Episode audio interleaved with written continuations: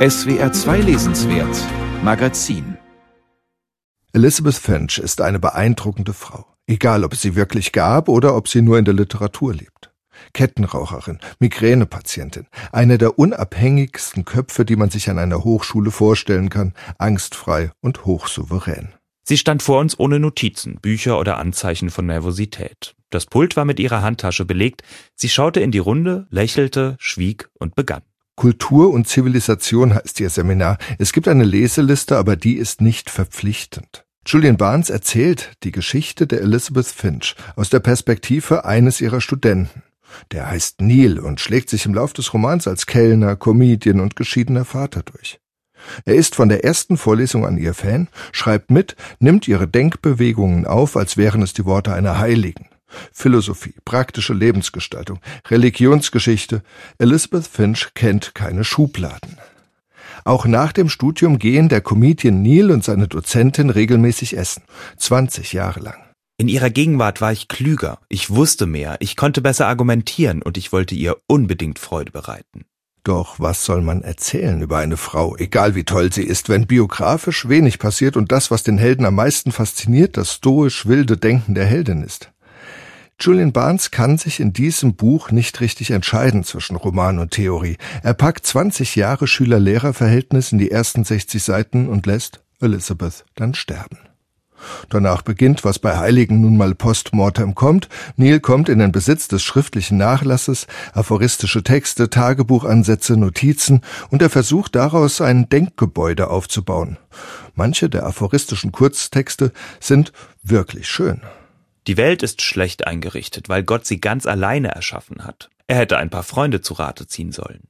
Bei anderen hat man das Gefühl, Elizabeth Finch sei sowas wie die Sprechpuppe von Julian Barnes, der hier seine eigene Geschichtstheorie ausarbeitet, denn historische Stoffe durchziehen seine Bücher schon immer, sei es Schostakowitsch in der Stalinzeit in Barnes Bestseller Der Lärm der Zeit, sei es das französische 19. Jahrhundert im Roman Flauberts Papagei oder überhaupt eine Geschichte der Welt in zehneinhalb Kapiteln, wie ein Erzählband von ihm heißt. Jetzt legt er seiner Heldin eine Notiz in den Nachlass. Die Leute sagen, es sei alles durch die Genetik bestimmt, durch die Erziehung, durch die Geografie, durch den Aufenthalt im Mutterleib, durch die Natur, durch Umwelteinflüsse. Sie merken nicht, dass da ein Elefant im Raum steht und laut trompetet Historie.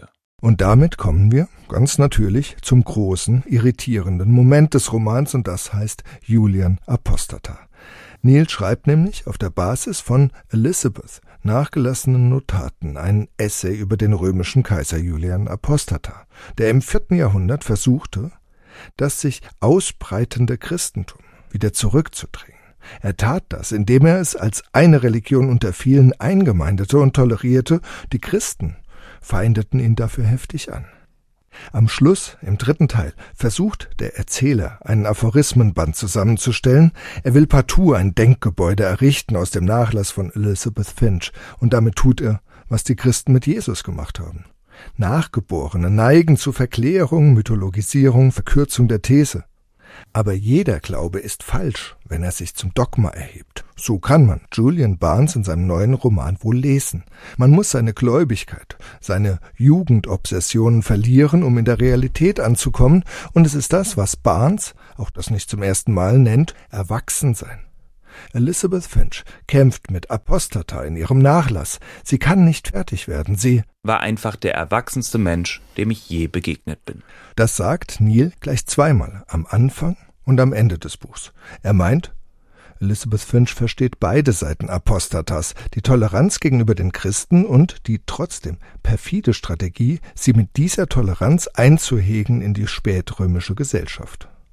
Was es heißt, erwachsen zu sein, ist sowas wie ein Lebensthema von Julian Barnes. Schon in seinem Debütroman Metroland von 1980 ließ er zwei junge Engländer über das Erwachsenwerden nachdenken. Sie fraßen sich durch die ganze französische Literatur, kamen sich unheimlich cool vor. Am Ende aber blieb auch ihnen nur eine, allerdings um zahllose Träume bereicherte bürgerliche Existenz. Metroland war, zumindest für junge Leser, ein beeindruckendes Buch zu den vielen Fragen des Erwachsenwerdens.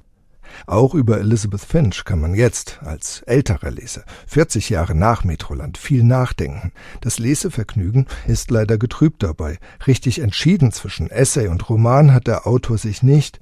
Der Held, seine Professorin, ihr Bruder. Es gibt viele interessante Figuren, die etwas verloren zwischen den Texten, die im Roman produziert werden, herumstehen. Gleichzeitig macht der süffige und immer ironiebereite Schreibstil von Julian Barnes auch die entlegensten religionsgeschichtlichen Einsprengsel zur überraschend gegenwartskompatiblen Lektüre. Sagen wir mal so, Julian Barnes hat eine Erzählung und einen Essay geschrieben. Es war nicht die beste Entscheidung, das zusammen als Roman zu bezeichnen.